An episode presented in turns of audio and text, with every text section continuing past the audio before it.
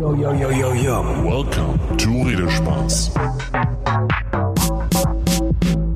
Willkommen zurück zur nächsten Folge von Redespaß, die mittlerweile fünfte Folge. Lang ist es ruhig geblieben, jetzt die letzten zwei Monate, doch jetzt sind wir wieder vom Mikro, ich und mein Gast, beziehungsweise mein Gast und ich, so heißt es ja eigentlich, ne? Der Genau. Esel nennt sich immer zuletzt.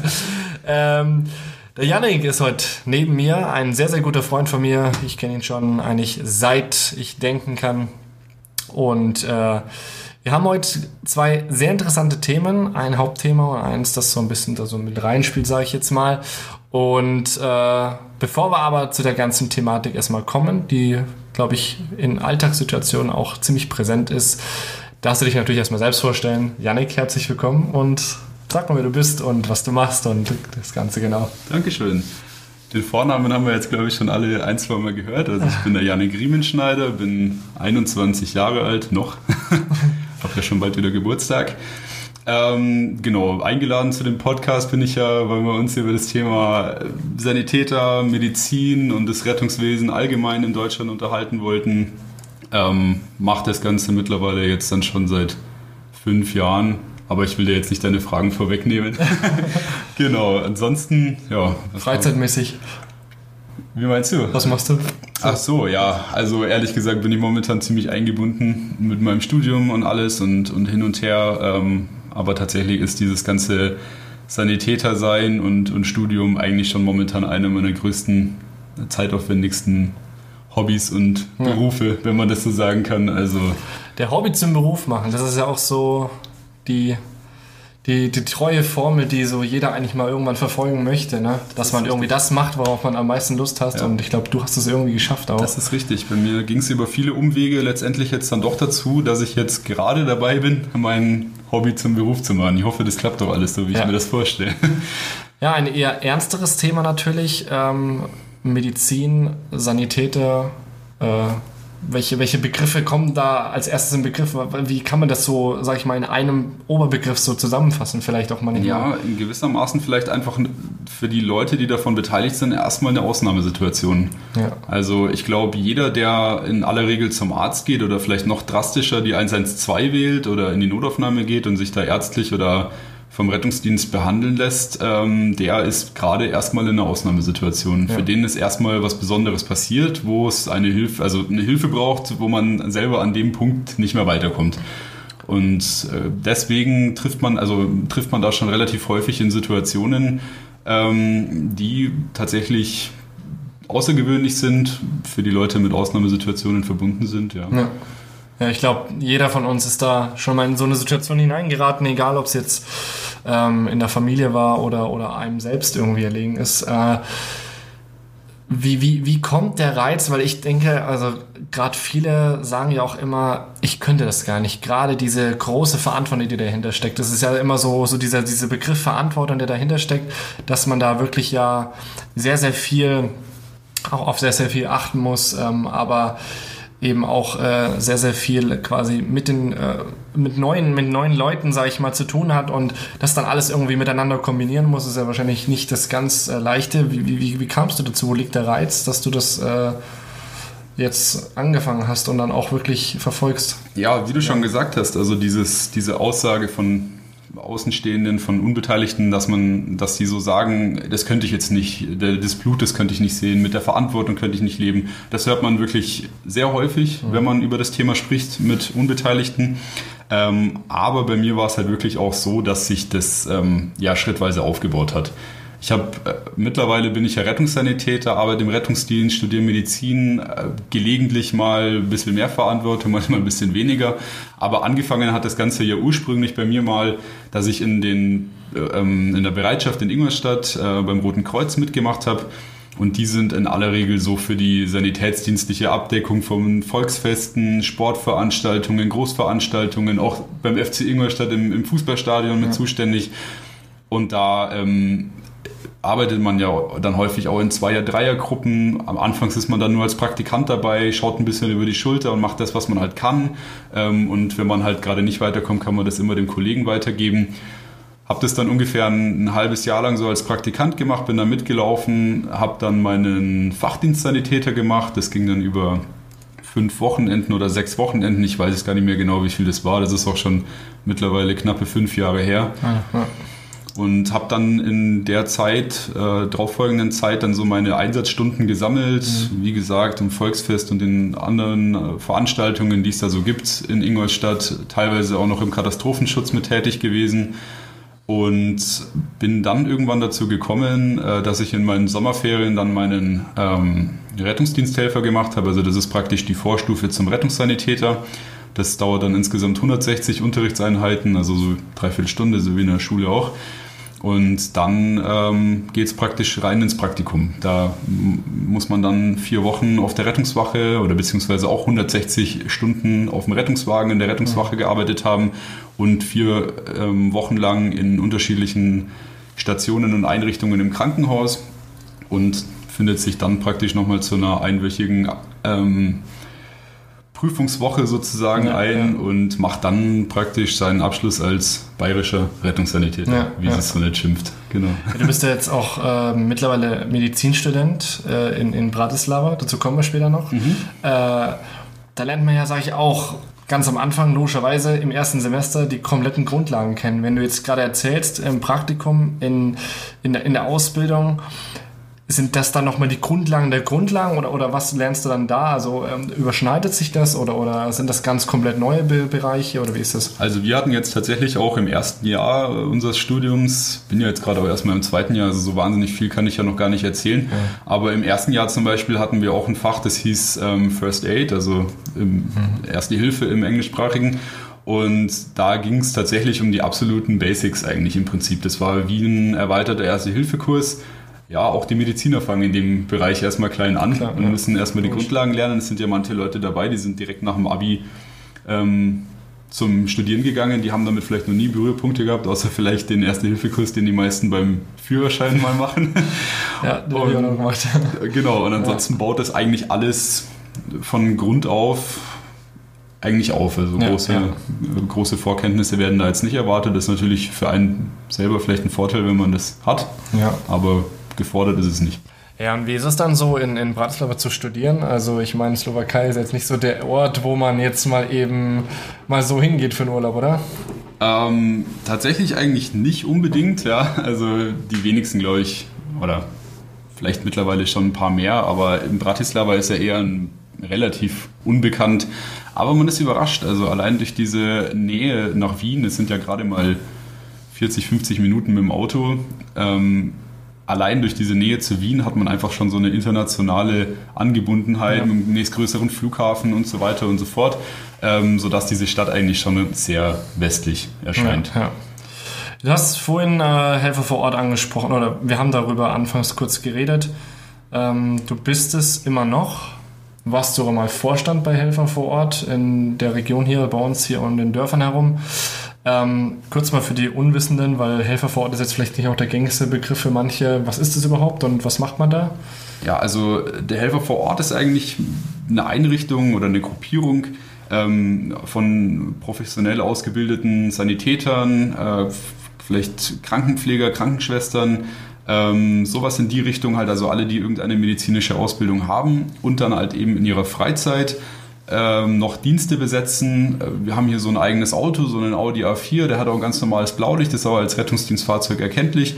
Und wenn bei uns im Umkreis von, ich sage jetzt einfach mal 10 Kilometern oder vielleicht auch 15 Kilometer ab und zu mal irgendwas passieren sollte, dann werden wir ähm, zum ganz normalen Regelrettungsdienst, also zum Rettungswagen, zum Notarzt, vielleicht auch zum Hubschrauber oder whatever, einfach mit dazu alarmiert und haben bei uns hier in der ländlichen Region allein schon diesen Vorteil, dass wir halt von zu Hause, wir steigen ins Auto, also wir sind zu Hause, haben unseren ganz normalen Alltag, machen was wir wollen und wenn der Piepser dann losgeht, steigen wir ins Auto und fahren halt halt los und haben allein durch das, dass wir nur in, den, in die nächste Ortschaft fahren müssen oder vielleicht sogar schon im eigenen Ort der Notfall ist, ja. diesen Zeitvorteil ähm, gegenüber den Rettungsdiensten, die halt aus der nächstgrößeren Stadt kommen. Man kennt es ja selber jetzt so aus Ingolstadt, aus Eichstätt, äh, Kipfenberg, Kösching. Braucht man natürlich eine Zeit. Die ja. haben natürlich alle relativ große Anfahrtswege. Ähm, natürlich schaffen die es in der vorgegebenen gesetzlichen Hilfsfrist von zwölf Minuten, aber zwölf Minuten, wenn man sich das mal überlegt, zwischen dem äh, Absetzen des Notrufs und dem Eintreffen des Rettungsdienstes nach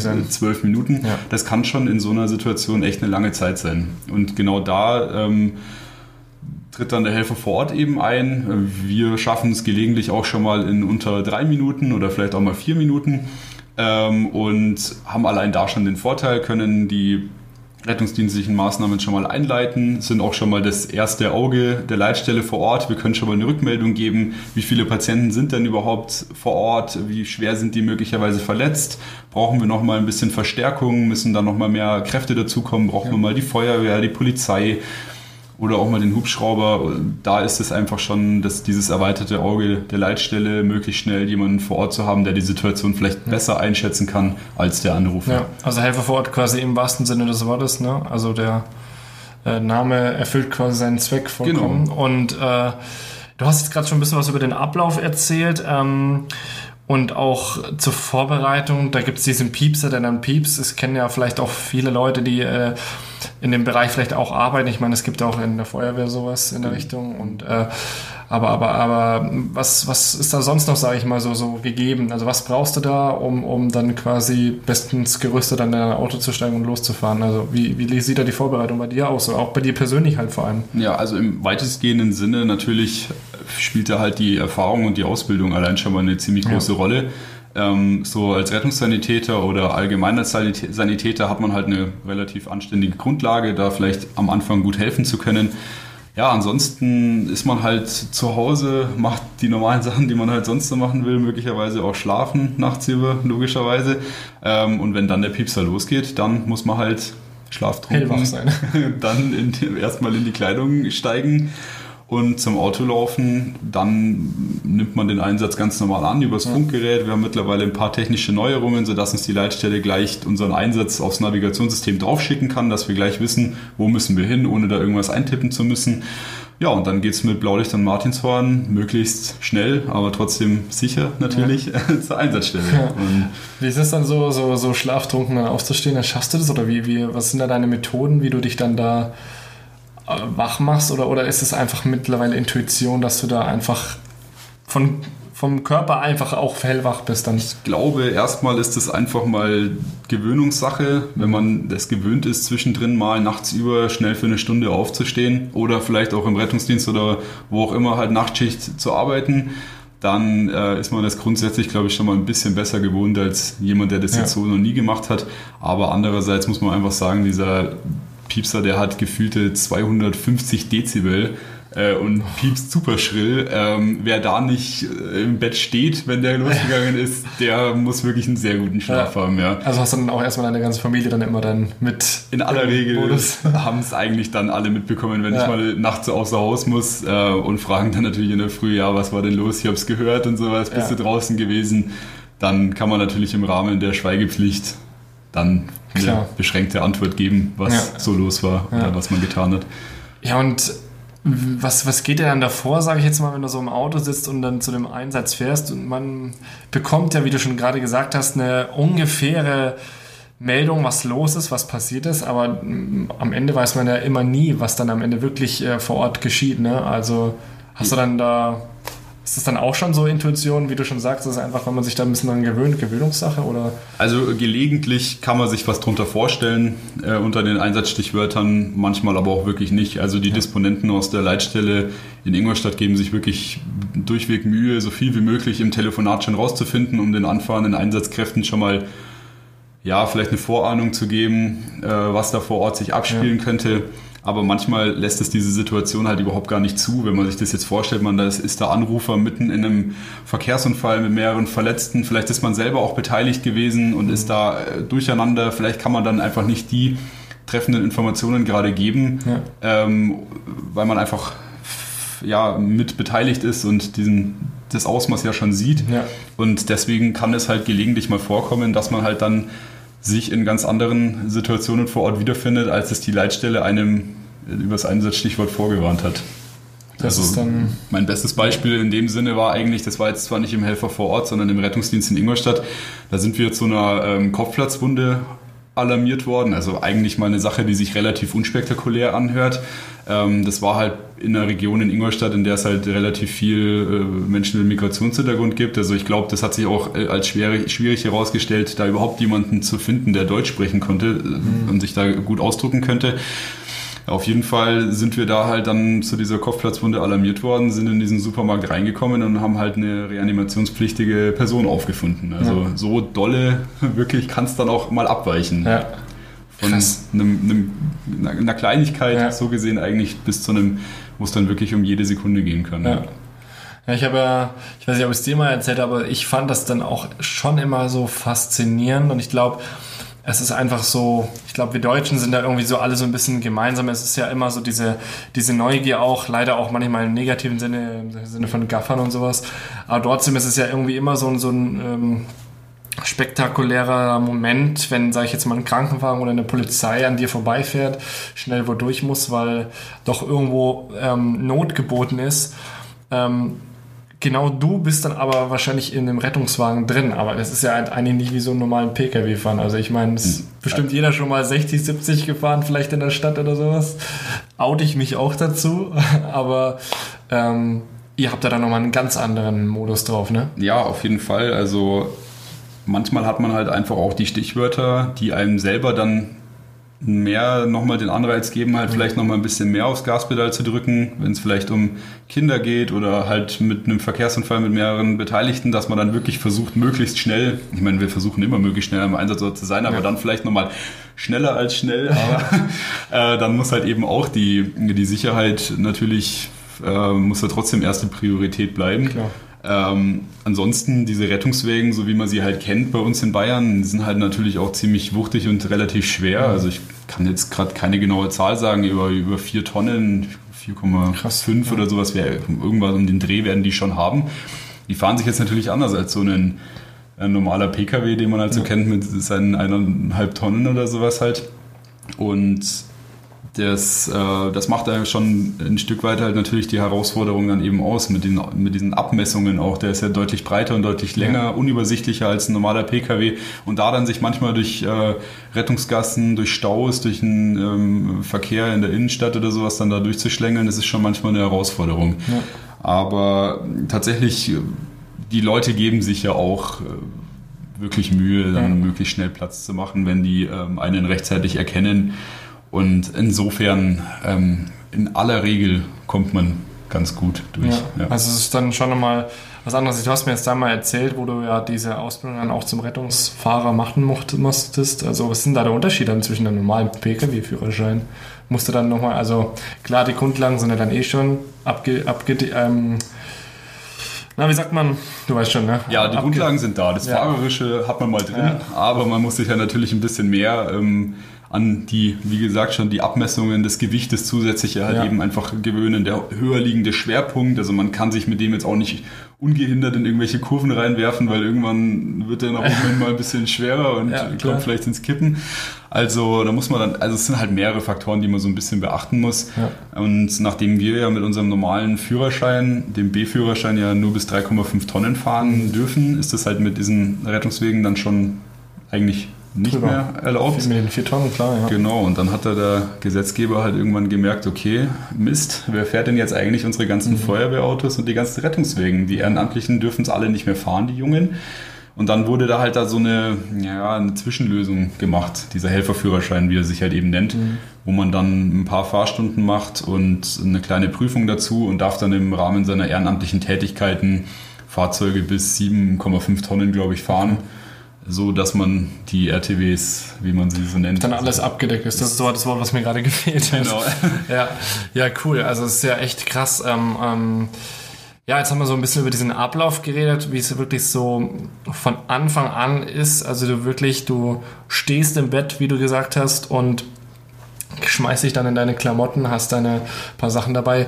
Genau, was wir, was wir vorhin ja noch hatten. Ähm, Gibt es da Sachen bei dir, äh, wenn wir nochmal zurück zum Helfer vor Ort gehen, wirklich so jetzt in diesem Regionalen, gibt es da Sachen, die du da immer dabei hast und welche Sachen sind da wirklich, äh, ähm, Dinge, die, die, die du dann, äh, auf die du dann warten musst, also auf, auf weitere Hilfe dann warten musst? Also man kann es eigentlich so sagen, man als Helfer vor Ort in dem Sinne ist man eigentlich mal so der Erstangriff. Man ja. schaut sich die Person, ich meine, wir haben ja jetzt gerade über den Ablauf immer geredet bis zu dem Zeitpunkt, wo man im Auto saß und beim Anfahrtsweg. Ja, genau. äh, die eigentliche Arbeit besteht ja eigentlich darin, dem Patienten dann vor Ort zu helfen und nicht Eben. die Fahrerei, ja. wenn man das mal so sagen kann.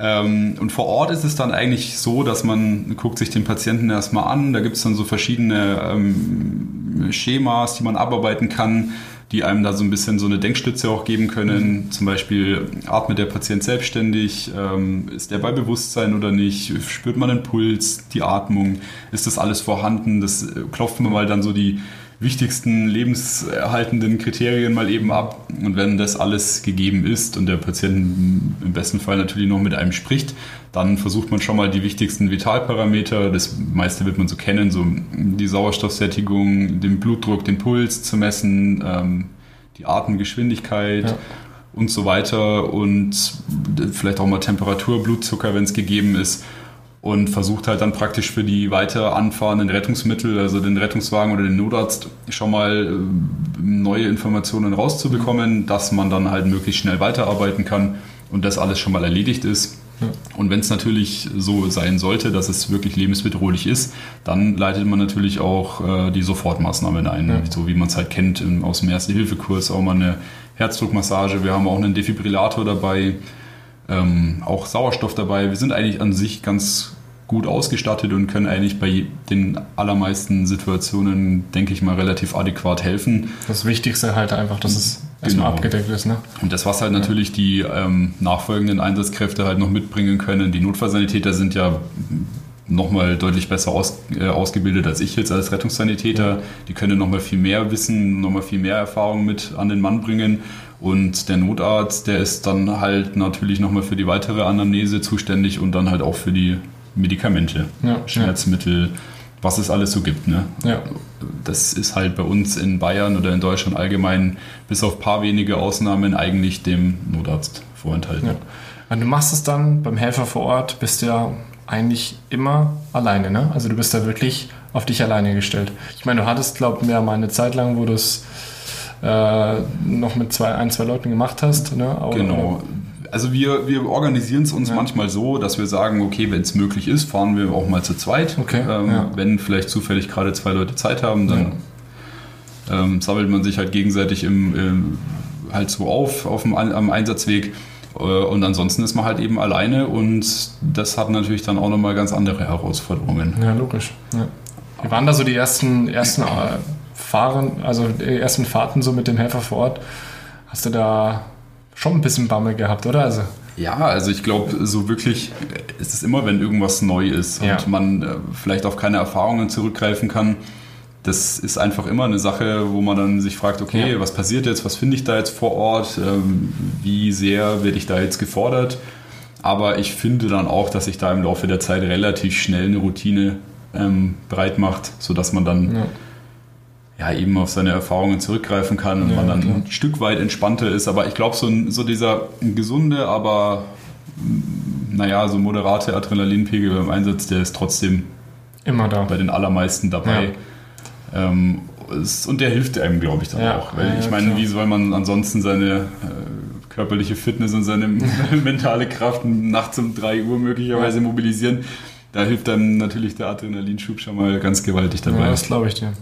Ja, was man, es ist ja immer so, diese krassen Erfahrungen, die man dann da vor Ort macht, du hast jetzt ja alles schon ziemlich nah beschrieben, äh, hast ja auch da schon jetzt erzählt, dass da eigentlich mal nur eine Platzwunde ausgerufen wurde und am Ende war es dann eine Reanimationsmaßnahme. Gibt es da wirklich so eine Erinnerung jetzt, die dich, die dich noch nachhaltig prägt? Weil da gibt es ja auch hin und wieder mal Geschichten, wo selbst die Notärzte und die Sanitäter oder auch äh, Feuerwehrleute spielt ja alles mit rein irgendwo, dass die ja da wirklich ähm, ja doch auch ein Trauma mitnehmen oder, oder sich auch da so ein bisschen noch äh, daran erinnern und halt einfach ein nachtragendes Gefühl dann noch mitnehmen. Ne? Hast ja. du das schon mal gehabt oder, oder so?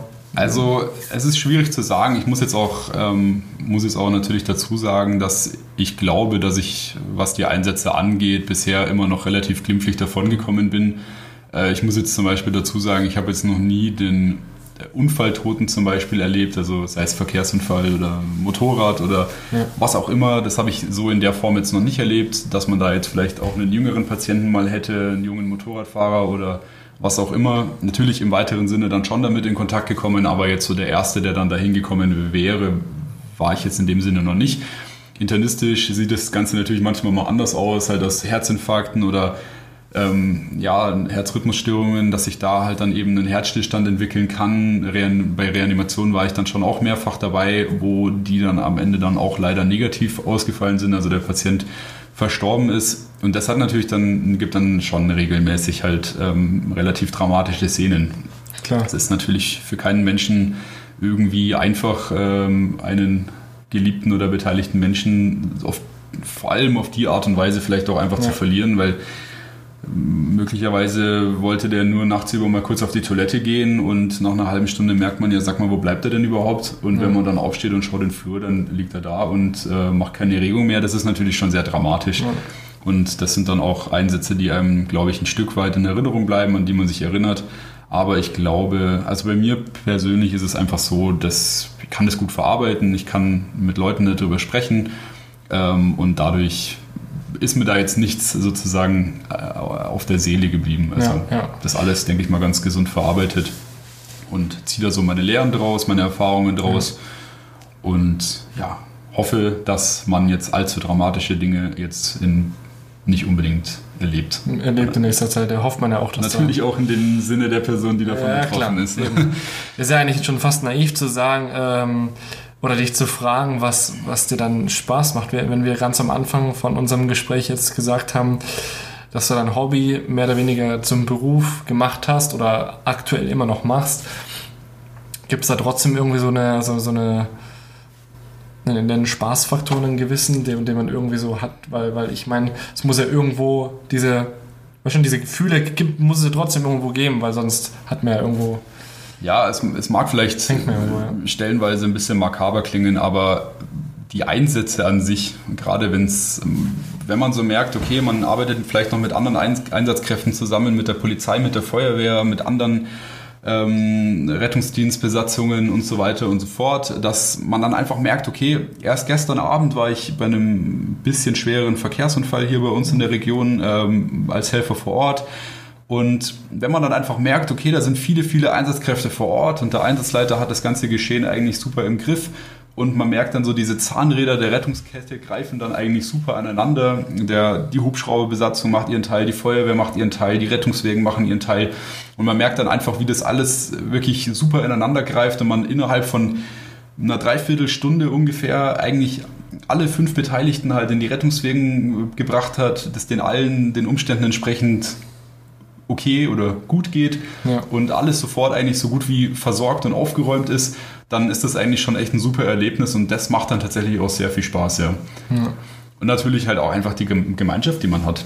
Man hat immer in aller Regel einen Beifahrer, ähm, die Gruppen unter sich im, in den Rettungsdiensten, beim Helfer vor Ort. Ähm, ja, manchmal hat man auch mal Leerlau Leerlaufzeiten in den Rettungswachen dabei, äh, vielleicht auch mal im Krankenhaus und da ist man natürlich dann auch für den einen oder anderen Spaß dann ja. zu haben. Ja, ja, klar. So diese Gemeinschaft macht dann halt eben schon Spaß. Und was man natürlich auch einfach nicht ganz vergessen darf, man bereitet sich ja in vielen Ausbildungen, in vielen Übungen, in vielen Trainings halt auf den Ernstfall in Anführungsstrichen vor. Und ja, das wäre eigentlich wie, ja, man lernt einen Beruf und man weiß, man also wie jetzt, wenn man halt irgendeinen handwerklichen Beruf lernt und dann im Endeffekt wird man es nie anwenden. Es ist auch enttäuschend oder man will ja dann irgendwann auch mal das, was man halt gelernt hat, auch anwenden. Ja. Und insofern, auch wenn es makaber klingt und natürlich für die Person, die da in dem Moment davon betroffen ist, ist es natürlich dann schon spannend, ähm, dann das Gelernte dann auch einsetzen zu können. Ja. ja, ja. Genau. Das glaube ich dir. Jetzt bist du in Bratislava, ähm, haben wir da, darüber haben wir schon geredet. Ähm, für dich geht es ja am Mittwoch wieder los.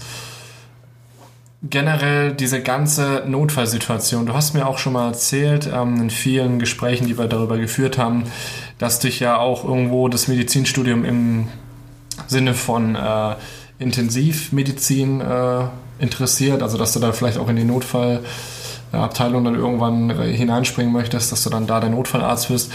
Ähm, und doch, äh, wenn man mal, sage ich jetzt mal, so ein bisschen ein äh, aktuelleres Thema nimmt, das jetzt nicht mit der Thematik äh, direkt zu tun hat, also nicht mit der, mit der Sachlage an sich, sondern mit dem großen Drumherum, äh, gibt es ja immer wieder die, die Beschwerden, ähm, wir haben zu wenig Helfer in den Krankenhäusern, wir haben zu wenig Sanitäter, wir haben, das ist ja gerade so, wie wir vorhin schon drüber geredet haben, mit dieser, mit dieser Verantwortung, da ist vielleicht auch nicht jeder dazu bereit und sowas. Ne? Gibt es da irgendwie einen ja, die, die, was macht diesen Beruf dann auch spannender? Also, oder wo, wo könntest du dir vielleicht auch vorstellen, dass es den Beruf spannender macht? Weil manchmal haben wir da echt äh, Not am Hals. Ja, also die, das ganze Thema ist momentan mit relativ vielen Problematiken behaftet. Ähm, das kommt aus den unterschiedlichsten, äh, unterschiedlichsten Richtungen, aber meiner Meinung nach eine der größten Probleme ist einfach mal die finanzielle Frage. Ähm, die Leute, die da drin beteiligt sind, müssen im regelmäßigen Schichtdienst arbeiten mit Früh-, Spät- und Nachtschicht. Allein das hat schon mal eine relativ große Verantwortung.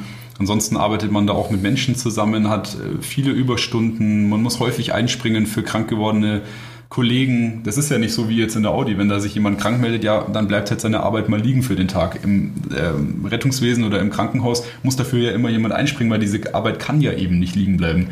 Das heißt, man muss auch vielleicht häufiger mal einspringen, obwohl man das eigentlich gar nicht gedacht hätte und man meinte, okay, was Wochenende hätte ich eigentlich frei und man hat vielleicht schon ein paar Sachen geplant.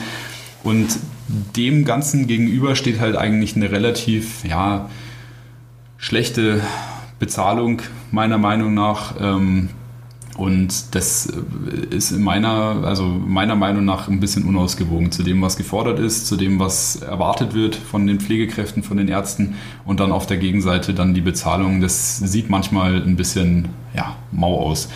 Und die Krankenhäuser und dem, das Rettungswesen im Allgemeinen, das unterliegt halt wie allem anderen bei uns in einer kapitalisierten Marktwirtschaft eigentlich dem ja, dem, dem Kostendruck, dem Rationalisierungsdruck, äh, wo kann man Sachen einsparen und da ist es halt häufig einfach das Personal. Und wenn man sich dann halt praktisch als einzelne Pflegekraft nachts über auf zwei Stationen wiederfindet, um da die Nachtwache zu machen, da kommt man dann schon relativ schnell mal ins Rotieren ja. nachts über. Und das sind, glaube ich, alles Faktoren, die die Leute äh, ein Stück weit frustrieren, unglücklich machen in ihrem Beruf und vielleicht das ein paar Jahre mitmachen und den Beruf dann irgendwann den Rücken kehren und so kommt halt relativ viel, äh, relativ wenig Nachwuchs nach und es gibt viele Leute, die halt dann so im mittleren Alter den Beruf dann irgendwo verlassen, ja. weil sie mit diesen, mit der Arbeitsbelastung, mit diesem Druck, mit diesem wenigen, mit der wenigen Freizeit, die man hat und der schlechten Planbarkeit dann irgendwann das Handtuch werfen und sagen, okay, dann mache ich jetzt doch was anderes, auch wenn vielleicht die Pflege oder der Rettungsdienst mein Traumberuf gewesen wäre gehen aber halt dann weg, weil es die Zustände für einen persönlich halt mhm. eben nicht zulassen. Das ist ja jetzt auch schon demnächst, also die letzten Jahre ist es ja schon des Öfteren thematisiert worden, also was ich da auch mitbekommen habe, ähm, man bekommt ja viel auf Social Media mit, äh, auch in den Nachrichten, wenn ich da nur an die letzte, letzte Wahl denke, wo Angela Merkel doch in dieser Talksendung da konfrontiert wurde von diesem äh, jungen, jungen äh, Krankenpfleger. Also ich finde, es hat ja schon an sich ein bisschen Aufmerksamkeit erfahren. Äh, hast du, äh, bekommst du das dann auch selber mit in der Notfallsanitäterabteilung, ähm, also Abteilung, dass du da, dass da auch irgendwo vielleicht schon was gemacht wurde oder stehen wir nach wie vor äh, wie vor vier Jahren immer noch an der gleichen Stelle?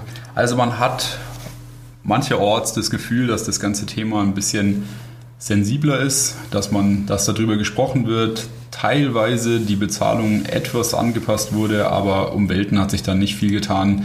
Ganz im Gegenteil, es wird teilweise sogar noch schlimmer. Ähm, äh, es wurde ja bei uns in Deutschland jetzt dieses Fallpauschalensystem eingeführt, schon vor einigen Jahren, aber mittlerweile merkt man halt ganz besonders die Auswirkungen davon, dass wenn halt jeder Patient, der halt ins Krankenhaus kommt, und diese, also äh, jede Diagnose wird für jeden Patienten mehr oder weniger gleich bezahlt.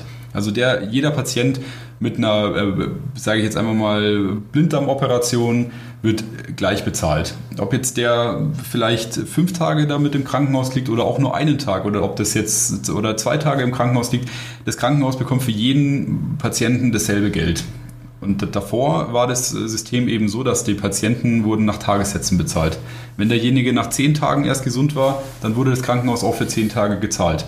Jetzt ist es nun mal so, ich kriege für die Operation so und so viel Geld und ich kann mir natürlich das Krankenhausbett schneller wieder belegen, wenn ich den Patienten möglichst schnell wieder vor die Türschwelle bekomme und das Krankenhausbett natürlich möglichst schnell wieder neu belegen kann, weil man verdient daran nichts mehr. Wie gesagt, man kriegt für die Operation und die Behandlung sein Geld und wenn der Patient zwei Tage liegt, verdient man halt mehr, als wenn der Patient natürlich vier Tage liegt. Ja. Und das ist natürlich ein Problem, dass man halt einfach sagt, der Patient muss so schnell wie es geht eigentlich aus Kostengründen das Krankenhaus wieder verlassen. Das äh, Krankenhausbett muss möglichst schnell wieder neu belegt werden.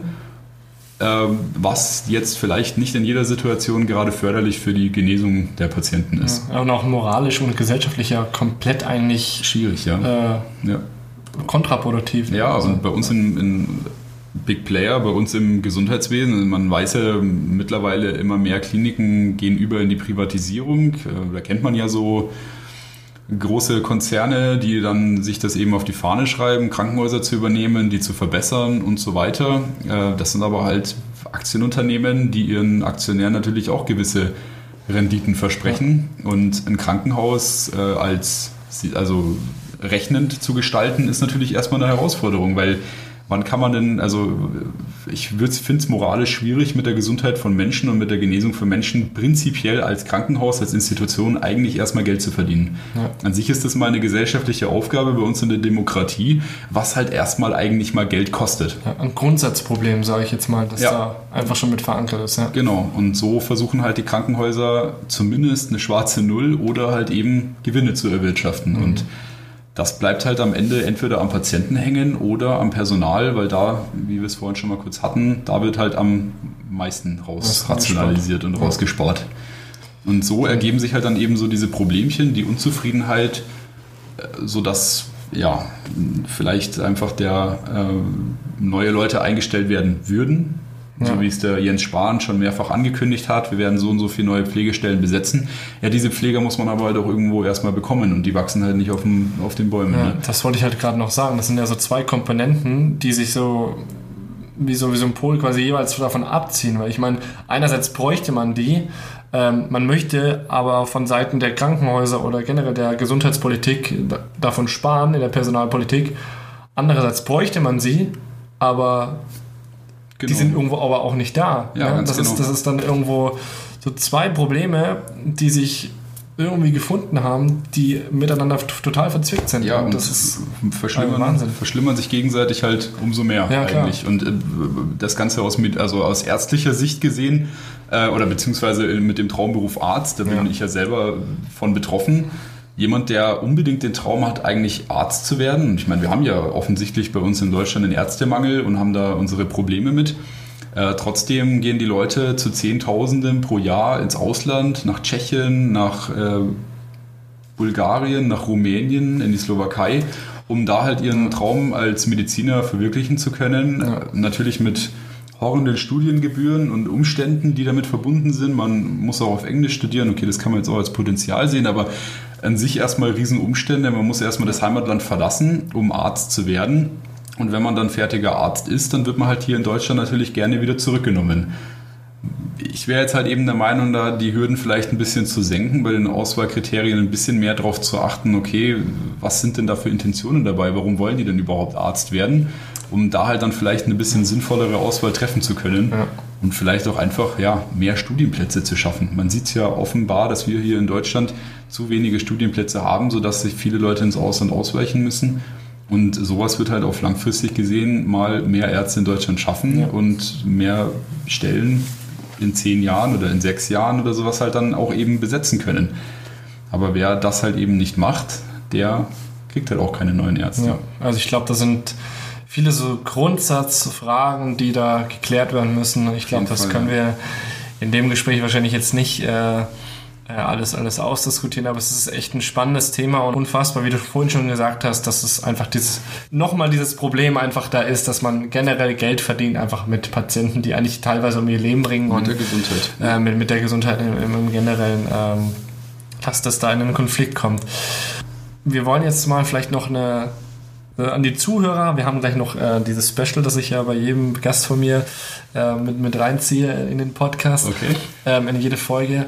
Ähm, aber vielleicht noch einmal am Schluss. Ähm, alles komplett interessant für mich. Also ich finde es echt äh, wirklich, wie gesagt, ein spannendes Thema. Wenn du jetzt da draußen äh, die Zuhörer hier vor dir hast, die dir gerade, ja, wie viel haben wir jetzt schon? Fast 40 Minuten zuhören. Oh ähm, was würdest du denen jetzt, sage ich mal, empfehlen? Jetzt gerade mal, gehen wir vielleicht noch einmal zurück zum Helfer vor Ort, da sind wir jetzt schon ein zweites Mal zurückgesprungen. Hast du da vielleicht, sage ich jetzt mal, vielleicht so einen Tipp, wo du sagst, okay, neben der stabilen Seitenlage und vielleicht irgendwie Mund-zu-Mund beatmen, was man vielleicht auch im Erste-Hilfe-Kurs lernt, hast du da vielleicht noch so zwei, drei wirklich die wichtigsten Tipps, die man vielleicht immer, immer mit, mit äh, im Kopf haben muss? Naja, an sich, was heutzutage vielleicht gar nicht mehr so selbstverständlich ist, einfach den Patienten mal ansprechen. Halt, es gibt wirklich tatsächlich viele Leute, die gucken sich das aus der Entfernung an, Ja. setzen den Notruf ab und sehen darin halt dann ihre Pflicht getan. Allein schon mal das Gespräch mit dem Patienten oder mit dem Menschen, der gerade offensichtlich in Not geraten ist, kann schon relativ viel Aufschluss bringen. Und der, der Leitstelle kann man dann möglicherweise auch bessere Informationen geben. Ansonsten, so den Goldtipp gibt es da gar nicht, weil es so viele unterschiedliche Situationen und Probleme gibt. Aber was ich jedem sagen kann, jedem, den das Thema natürlich jetzt erstmal natürlich in eigener Sache mal geworben, jeden, den das Thema interessiert, sprecht eure Hilfsorganisationen, die für euch in der Umgebung zuständig sind, an. Die sind wirklich um, um Nachwuchs ganz äh, erpicht. Da gibt es ja. verschiedenste Gruppierungen, das Rote Kreuz, Malteser oder äh, whatever. Da gibt es ja ganz unterschiedlich. Ich will ja nicht einseitig irgendwie äh, Werbung machen. Aber allein das schon mal und für jeden, der sich halt eben sagt, okay, ich würde vielleicht in solchen Situationen gerne besser helfen können, der möge sich doch mal überlegen, wie lang sein letzter Erste-Hilfe-Kurs äh, vergangen ist. Und das wird ja auch nicht nur im Rahmen des Führerscheins angeboten. Man kann ja auch als Privatperson einfach mal am Samstag oder am Sonntag mal für ein paar Stunden so einen Erste-Hilfe-Kurs aufsuchen, um mal seine Kenntnisse immer wieder auffrischen zu lassen. Und ja, da steht man dann in der Situation, wenn das mal benötigt ist, halt natürlich deutlich besser da als ohne. Ja. Ansonsten den Goldstandard gibt es eigentlich so Ja. nicht.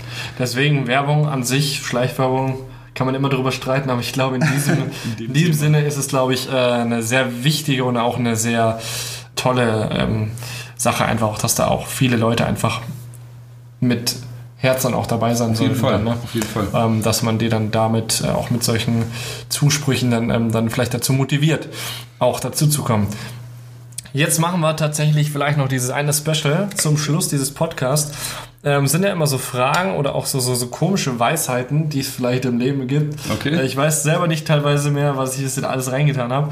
Nimm einfach mal eins raus, ich lese es dir vor Jawohl. und dann sprechen wir da vielleicht noch kurz drüber. Und dann, ähm, oh, das ist so eine, so eine, ja, so eine ziemlich spannende Frage, die man vielleicht oft mal stellt, so eine moralische Frage, keine Ahnung, wie man, wie man das sagt. Was würdest du denn tun, wenn heute dein letzter Tag auf der Welt wäre? Oh, das ist natürlich äh, schwierig zu sagen. Naja, an sich will ich den Tag, glaube ich, erstmal mit Leuten verbringen, die mir halt an sich mal wichtig sind. Ne? Ja. ja. Freundin, Familie, die besten Freunde natürlich.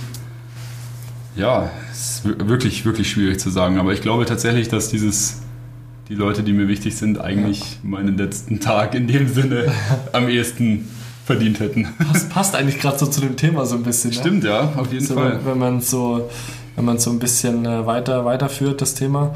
Ähm, ich glaube, bei mir wäre es so, so grundsätzlich das auch so, dass das das Erste, was ich machen würde. Ich Ja. würde alles Menschenmögliche tun, um mit meinen Liebsten noch irgendwie, äh, noch irgendwie Zeit zu verbringen, Ja. das zu genießen und, und äh, irgendwie einfach nochmal alles zu erleben, Ja. alles, alles erleben zu können. Das ist eine, eine, eine, eine spannende Sache, die ähm, ja wahrscheinlich ist, das ist wahrscheinlich auch wieder so ein richtig großes Thema nochmal, ne? darüber zu reden, so über das Leben an sich. Ja, Aber auf jeden Fall. Aber da würde ich mir vielleicht lieber einen Philosophiestudenten einladen als mich. Muss ich mal gucken, ob ich da mal noch einen auftreibe, aber ich hoffe es mal. Ja. Weil interessant ist das Thema auf jeden Fall. Ähm, damit würde man jetzt, glaube ich, den Rahmen sprengen. Äh, wir sind jetzt bei fast einer Dreiviertelstunde. Janik, ich finde es richtig geil, dass du dabei gewesen bist. Ja, gerne. Äh, ich glaube, es war jetzt dieses Mal, glaube ich, so der dritte, vierte Anlauf. Ja, stimmt. Wir haben lange gebraucht, den äh, Podcast jetzt aufzunehmen. Ähm, in dem Sinne, das Ja. war's dann nicht. Ich Ja. denke Danke fürs mal, Zuhören natürlich Ja, auf erstmal. jeden ne? Fall. Und ich wünsche dir auf jeden Fall ganz, ganz viel Glück in deinem nächsten Semester Herzlichen im Dank. Studium. Dankeschön. Und dann äh, sehen wir uns bald wieder. Und ja, die nächste Folge kommt dann hoffentlich schon bald wieder, äh, wenn es wieder heißt, äh, Redespaß, gut zuhören in Spotify und überall. Ähm, genau, das wollte ich noch sagen. Äh, letzte Sache in eigener in eigener Sache. Äh, ich habe meinen Podcast jetzt auch auf Audible und auf Amazon Music. Das wurde jetzt nämlich aktualisiert von meiner Podcast-Seite, wo ich meine Podcasts hochlade. Also da könnt ihr auch die Podcasts anhören über Audible und Amazon Music. Also überall einfach mal abonnieren, vielleicht einen Like geben und so, dass sich das ein bisschen verbreitet. Wäre cool. In dem Sinne, danke, dass ihr zugehört habt und wir hören uns dann bald wieder. Bis dahin, ciao. Ciao.